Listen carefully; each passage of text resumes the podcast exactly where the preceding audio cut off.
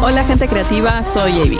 Y yo soy Nat. Bienvenidos a Crearte, donde exploramos diferentes disciplinas, desde el diseño de moda hasta la repostería, el dibujo, la música y más.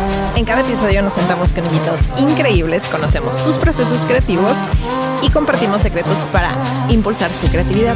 Así que prepárense para sumergirse en el mundo de la creatividad. Esto es Crearte, donde el arte se encuentra con la inspiración. Go. Go. Hello, friends. This is an Our first English episode. episode. Yay! So, why are we doing this like this? Because today we have a special guest. Say hello to Hannibal. Hannibal. Hannibal. everyone. Hannibal, right now, he's actually in Mexico. He's where in you should Mérida. be. Where in should Merida. He's actually in Merida Yeah. right now. So that's why uh, we decided to do this episode like this. We have been in talks with him since like, I don't know, one or two months. Can you right? can you give us a little bit story how you contact and how you, did you get to How, the, how did we got each other to talk? Wow, yeah. Um, thank you so much again for having me on the show. Um, you know, life can be psychedelic.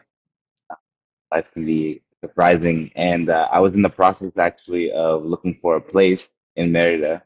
Um, super typical in Merida. You never really know when you're looking for a place what's going to happen or what might show up. Um, and I had a, actually a broker who found a place for me, and he sent me a message one day like, you know, let's just for a second not talk about the place. I want to bring up like something else. yeah, yeah. Um, and it's because I shared your profile with um, another person, and um, which happens to be your father. and yeah, your papa. And uh, and yeah, the broker was like, if you are okay, there's this podcast that um, you know a friend of a friend has, and the friend of a friend of my friend. yeah, it would be awesome if if you could maybe share a little bit more, um, take a look at it, and share a little bit more of your life and your art with with them. And so yeah, after a few days of going back and forth with um, the broker and then the father of, of Abby, um, Abby, your dad, and uh, yeah, it, it, came through really organically. Um, super, super exciting. Like, Mm, en yeah. sincronía, no? Like, everything happens. Just, Yeah, yeah, we we got really excited when we got like the profile because my dad is, like it's my number one fan. So I'm yeah. thank you, I love him, and he was move this his- actually over here. yeah yeah okay? he Yeah. was like uh I found someone that you need to talk with and he's amazing and blah blah blah and it's into Yeah. fashion just like you and it will be so cool for you to like put it into your into your show and whatever. I was like okay stop right there like stop we, we need to talk about it and he was like okay i'm gonna share with you this like all the whole information about it and his name and his blah blah and everything right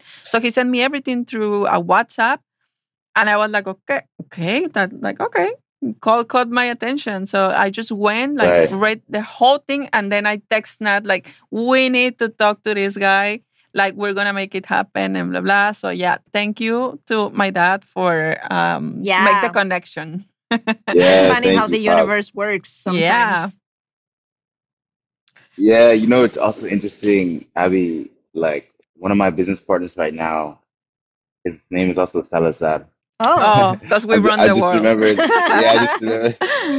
Manzanero Salazar. Yeah, I just that was just another. That's You amazing. never know the way Merida is so small. You never really know like. Well, who it's you're not meet. so It's actually really big, But right? I think like we well, I don't know. Like maybe I'm just like so in love of the culture of the Yucatecan people, but I feel like Mhm. we are always like networking and like Sí, being super sí. social. So it is how it is. But we're so Yeah, excited that yeah. you're here. This is a big introduction, yeah. but I want to like for you to like introduce yourself to our audience. Who are you?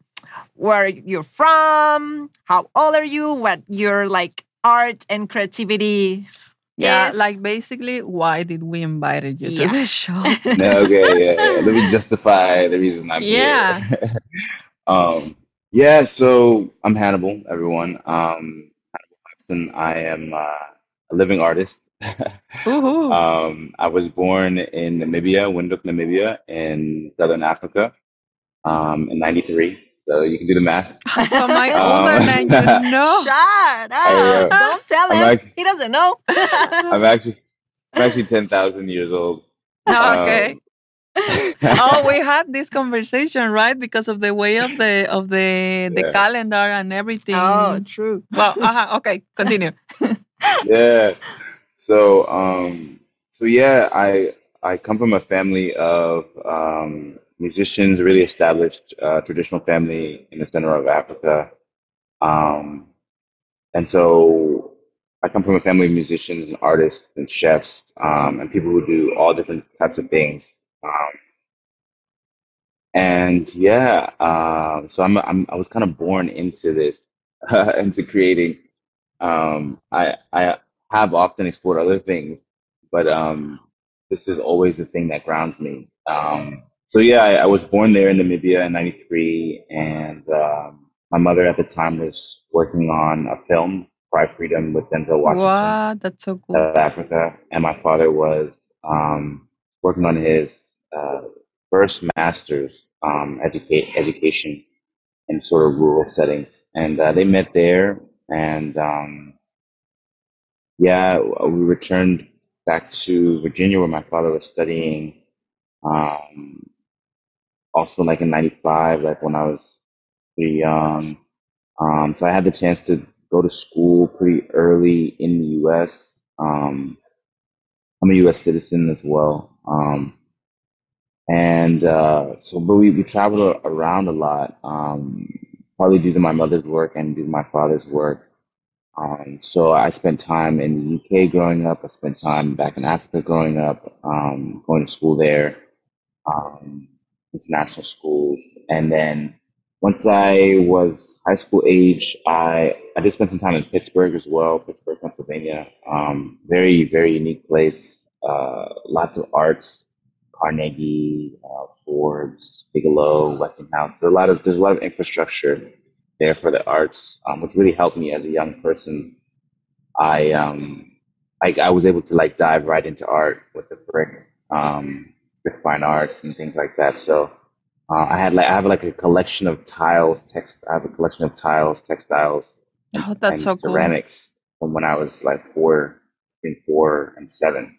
So, Really? like, since Yeah. four, Yeah. like, oh, people, Wow. what were you doing What you were for? yeah. I well, was just like, I was picking my watching- nose. yeah, for sure. wow. So yeah, I was doing a little bit of that too, but I was also like doing ceramics. not with boogers. no, no. No. The boogers never made it. Unfortunately, to the cabbage. wow, that's so cool. So you've been like creating art since like Super young. super young.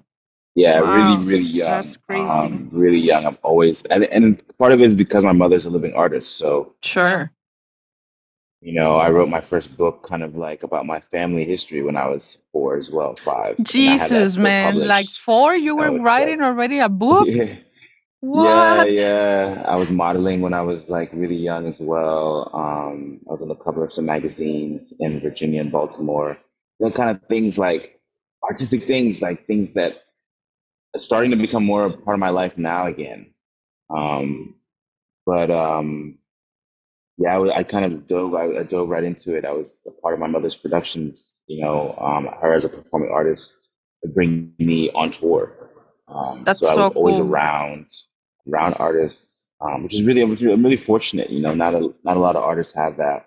No, not at all. Like that that way of a living or that way of like um knowing the world from an artist perspective, it's like it's amazing. Like Yeah, and So cool. sometimes I, I I believe that the upbringing makes it more like comfortable for you to like develop all your artistic like talents. mhm. Because sometimes Mm. when you don't have that background, it's kind of difficult to get for the people to understand that you Ye- want to be an artist. that and to get to explore your talents. But when you're like in a family that they're already creative, it's kind of like I don't know, it's kind of like natural for you. Yeah.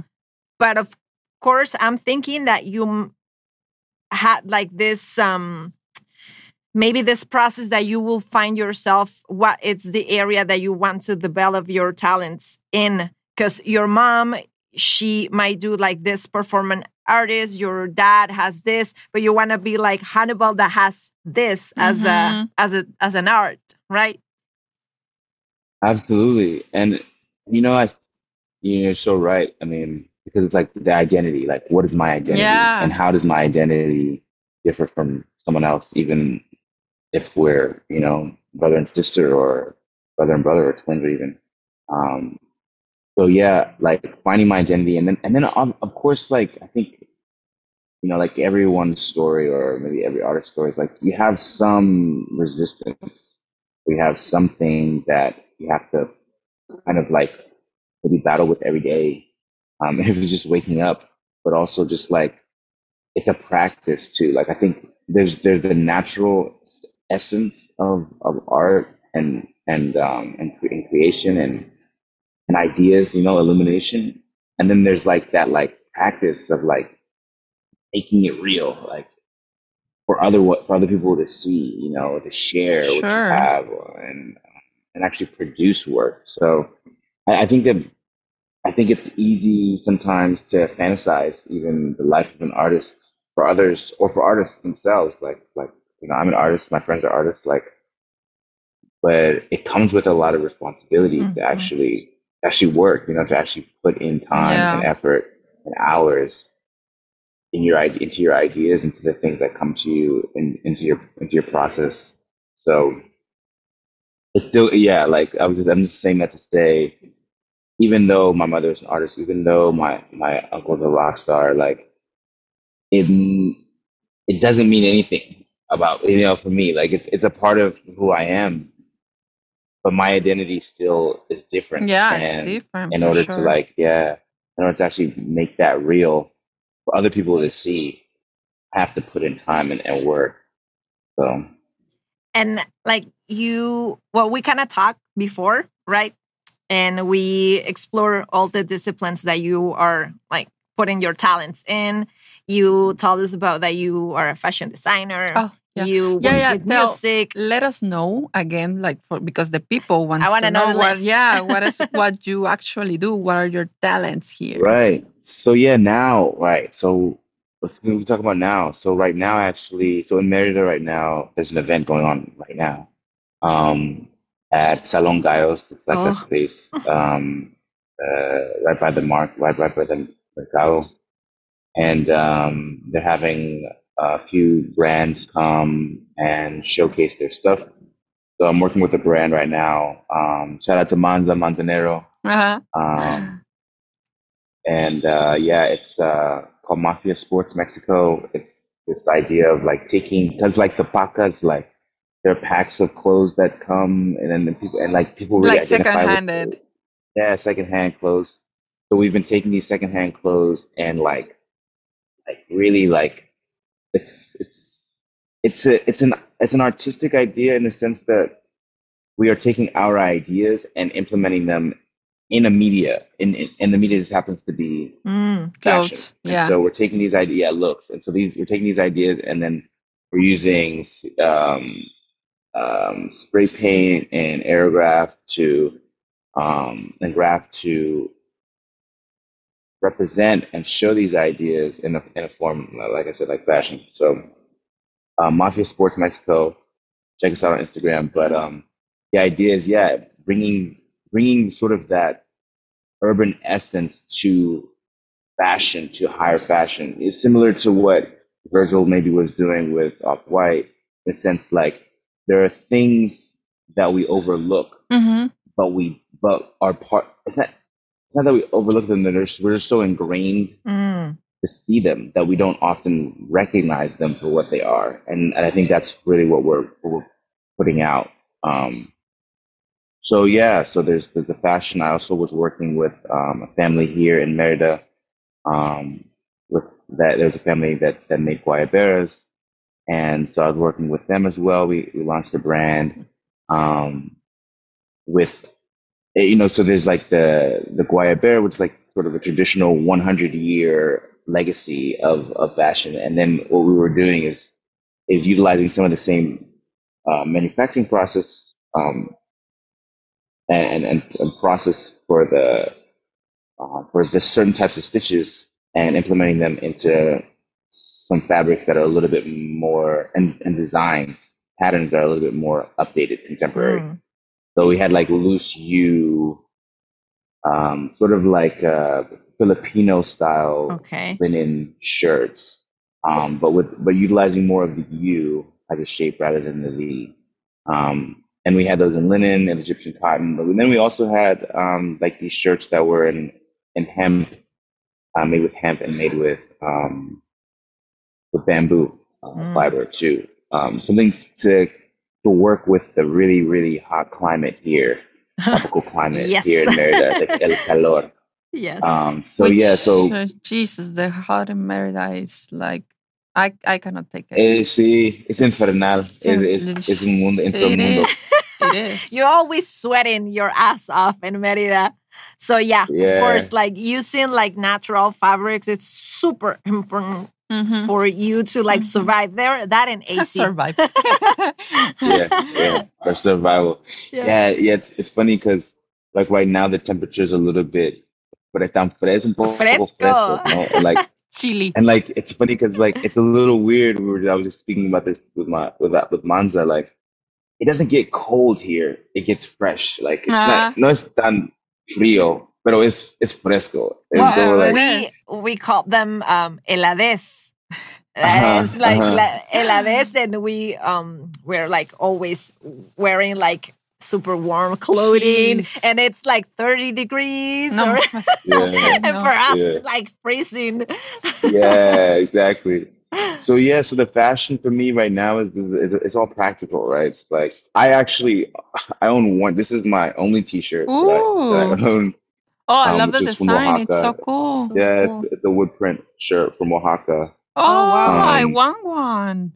We Yeah, need to have cool. one. Yeah. do you? I, super cool. yeah, Yeah, yeah. We we need to know. Do you make uh, shipping to Canada? Yeah, yeah. Right Oh, now, thank with Chris God. Mafia, Okay, we're, we're shipping all over the Okay, world. people. So he ships to Canada. Yes. Yeah, ship to Canada, ship to Japan, wherever you are. Um, so yeah, so it's all really practical. Like my wardrobe right now is very simple. It's just like my my designs, and because I travel a lot too, Mhm. so having not having a lot of stuff for me, I would say that like my art as far as life is about. I wouldn't call it minimalism, but it is it's sort of a maximization of Mm. time and energy and space Yeah. um, in a sense like when I have ideas, how what do I have to drop in order to start these ideas or things? If I have really nothing that I'm bringing, excess overhead, then it becomes a lot easier for me to start from scratch and implement ideas. And for me, that's super important. Uh, I don't have any really heavy assets. Um, you know, I have a place to stay. I have like clothes enough for five days. You know, it's kind of like Rick Yeah. Owens type. Like I have like one really good looking shirt and like I can pair it with basically anything in my wardrobe. I have like one pair of pants, two pair of pants, you know, like kind of thing. Travel So- light. Yeah, traveling really light, picking up things as I as I need to, and then dropping them off. You know, I'm a I love to give gifts, so I'm often giving gifts to people, things that I, I accumulate.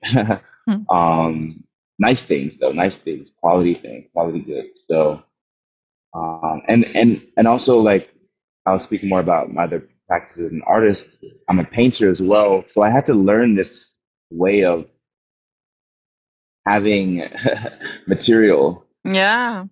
but also not holding on to it. Mm. Which is really complicated. I, I find that really complicated. Like do not get attached to like a lot of things and be able to just like like you said, just like let go and things like that. Like at, at least for me as an artist, I think it's like really hard. Yeah, hundred percent. Like I, I found myself like years ago, a few years ago, five years Accumulating fabrics. yeah, yeah. I mean, like that's what the studio is kind of for. Like, but um, yeah, I found myself like carrying paintings or like trying to carry these paintings that I had like large paintings, small paintings, like trying to carry paints, like, and I realized based on my life, based on the way my life is, I I actually I actually can't do that. Like I can't have It's a bag of just yeah. paintings, paints that I fly with. Like maybe a few oils, but it's it's better for me to wherever I'm going, source that there. And uh yeah, it's been it's been really helpful for just like my own practice. Um, you know, a lot of the, the painters, like the premium painters, you know, in our time in our history, we talked about like just the way to paint. There's like a method to painting, and like Mm. it, a lot of it doesn't even have to do with. A lot of it has to do with before the brush even touches the canvas, and it's and it's about how you how you present yourself to your canvas, like how you prepare for the canvas. Um, like for some artists, like sleeping in the same room as as their canvas, as their as their paintings, like really devastating for their life um, source, life energy. Mm. Yeah. Waking up with your ideas staring at you sometimes can be um, it can be debilitating, or vice versa. You know, like Jean Michel would wake up and start painting, but then that it turns your your bedroom into a studio. So the ideas that Exactly. you're painting become things that you have to live with all the time. So in that way, like I've just done a really, I've done my best to keep paintings where they are. You know, I tell my collectors, like, I have paintings that are in Mexico that probably won't leave Mexico unless a collector wants specific painting. Mhm. I have paintings in Houston that probably won't leave Houston. I have paintings in DC. I have paintings in New York. I have paintings in Pittsburgh. I have paintings, you know, in different places. You need to put a Around the painting world. here in Canada.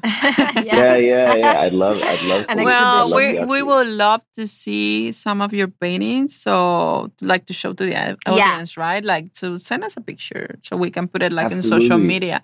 And also, like um, we talked about that you also do music, right? Yeah, yeah. So on my website, I'll share that there's um, like a really nice um, catalog uh, of my paintings in different places, and um, and some of them are are are in collectors are, are with collectors. Some of them are not with collectors yet, so they're Mhm. available um, if people are interested in, in my work. Um, so I'm also doing music uh, as well. Um, I actually, for the last five years, was uh, helping to run a music production suite in Houston, Texas, um, called Moody Beats, and uh, me and the owner um, got a chance to build essentially a system of um, making music and then distributing music because it's kind of like two separate Which is really hard, also. Yeah, yeah. It's, there are a lot of loopholes. There's a lot of information that if you're not fully invested, you just wouldn't know. Um, and I think that's also the thing about the artist part of my by my practice specifically is not just the production, or the production has to do with like creating and then and then like finding ways to share what you've created. So I would say like a lot of that journey to being where I am as as an artist is, and, and music is a great way to ex- to express this because music is so Yeah. ethereal, right? Music is like I can be singing right now, I could be playing right now, and that's a that's like a performance.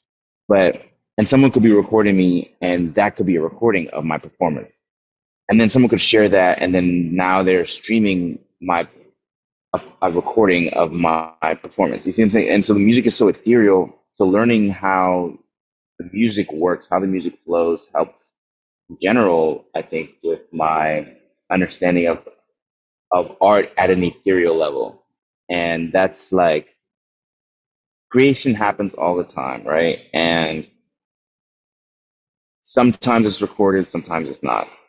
Sometimes it's in a large format, sometimes it's really small format. In the art world, like 97% of is not even seen or mm-hmm. heard. Yeah. It's completely underground. And so those establishments that decide to showcase work or those people who decide to showcase work are part of the very small percentage. And with the music, it helped me determine more about how my art, not necessarily as a product, but as as a creation, how it how I come to terms with sharing it and how people receive it in like faster than a painting. Yeah, like it's, actually. if if I paint one painting in one space, maybe I bring one person to my studio and that one person sees it and maybe they take a photograph and share it. But with music, it's like you could, someone could be playing my music on the street, like, and now you're hearing it, but you didn't ask. to. you don't know It's like- who, who like it a- is. Yeah, it's like it's like the mural of a painting, or like Mhm. the clothing. It's like the it's like the clothing. It's like the, it's like the painting on a piece of cloth. Where, where you know, and I asked to see someone someone wearing clothes, you know, but Yeah. they're wearing clothes, and you're Yeah. looking at them, and like that's like someone's art potentially. So music is kind of like that. Like you may not ask to be hearing music all the time, but the music is there, and and you might like just just those vibrations. So the music, like the structure of the music, helped me. I think command more of like whatever whatever I'm sharing, like in terms of the in the way that I share it, um, and it being more have me having more ownership over it. In, in a sense, I, I don't want to talk about ownership too much because it's important, but I think we're coming into a space as as a society, human society, where what you share is more important than what you just own.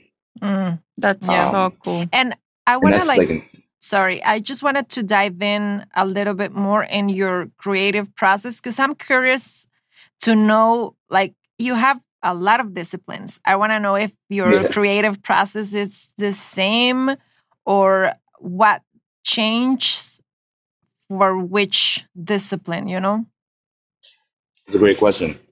Um, so I would say naturally, I'm probably naturally I am. I mean, I'm an. ar- I would say I'm an artist, but naturally, I think I lean towards speaking only spe- at specific moments. So that's where painting becomes like kind of my one of my primary uh, forms, um, exercises, and then the speaking comes kind of next.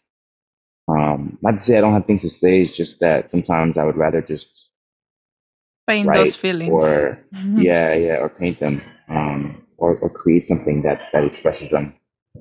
And so, I think part of my studio practice, right, is um, is having a routine, um, and also having questions that I'm that I'm asking myself about my experience that I'm willing to explore what those answers may look, feel, sound like.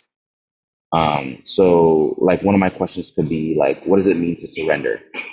And for like a month or for however long, I'm asking myself this question based on my own experiences, my own life experiences. Like I could be going through something with like a friend, and for whatever reason, there's like some static energy where we're not able to communicate what we really want to, but we want to communicate, but we also want to be heard. And so like finding those ways to like come to terms make for me being like surrendering. So I ask myself, okay, what does it mean to surrender?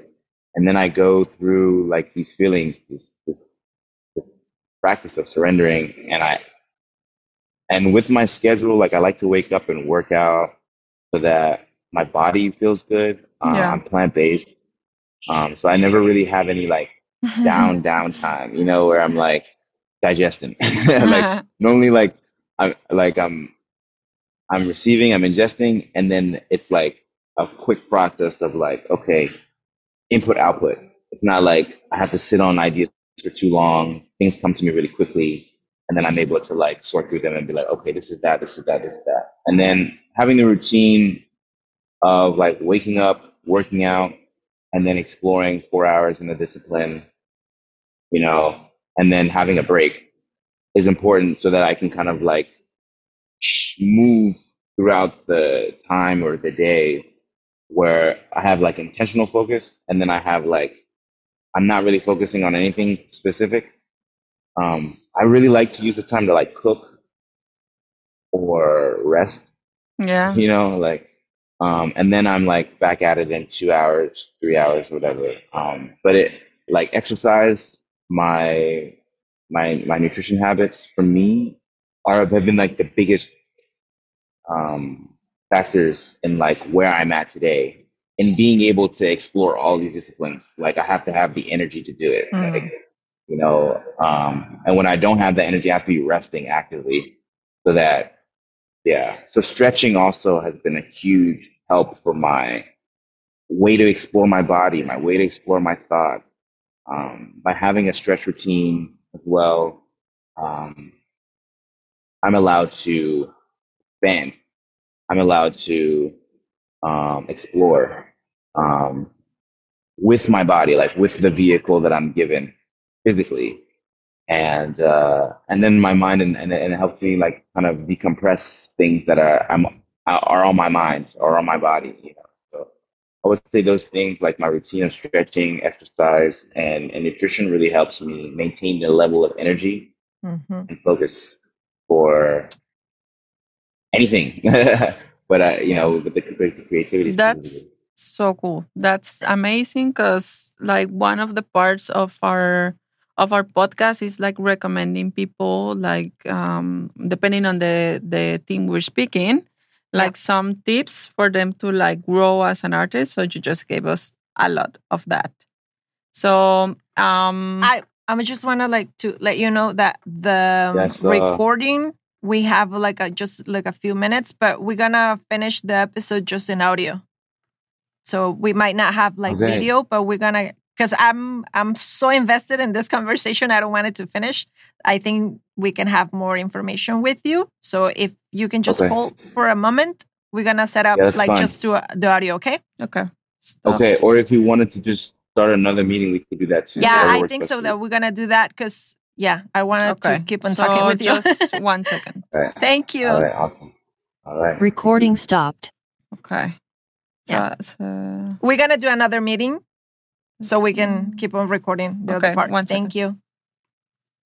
We're talking about your creative process. You give us a lot of insight about how being a a creative person and have that upbringing of like raised by like creative parents.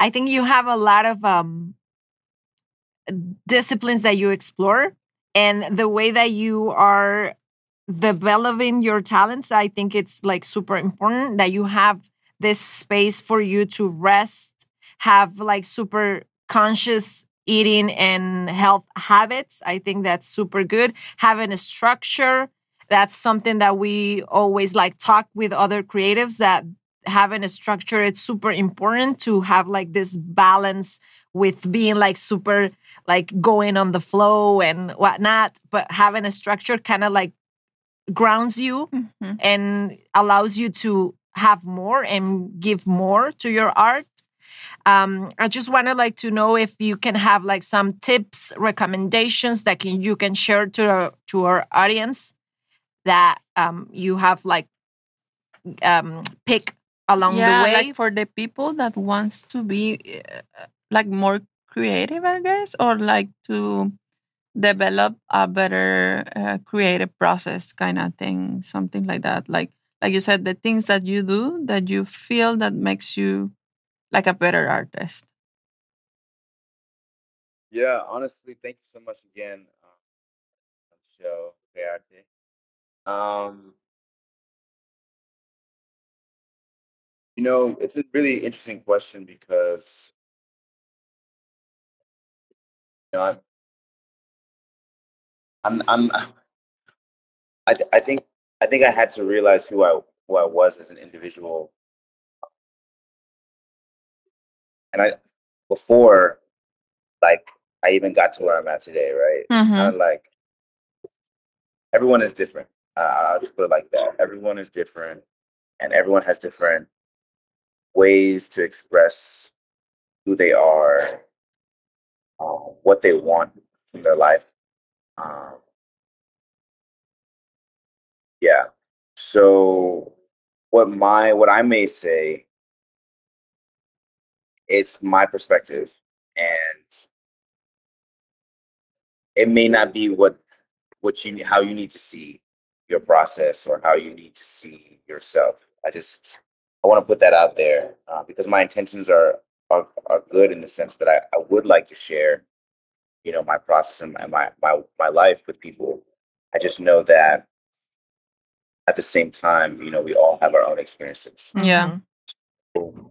Yeah, and I, and I think that that's I think probably where to start. Like honor your experience, honor your experiences, honor your your story. It it may not be easy. It may be complex, complicated. You may not know it all, and that's okay. You know, it's it's okay to. I think one thing that I had to learn is that it's okay to start again. So it's okay to start scratch. It's okay to start with a blank slate. And it's it's funny because it's like it's like that idea of forgiveness, you know, like Mm. religion about like like like finding some sense of peace when things aren't how you want them to be or Mm. things are out of your control. Um or or even you may have done something that that you it doesn't really sit well with you in that moment. Mhm. Or you may think about things that didn't really sit well with you in your experience. And um, yeah, I would say that idea that you can start with every day as a clean slate, uh, and that you can, yeah, obviously you have a schedule and there are things that are important to daily flow, you know,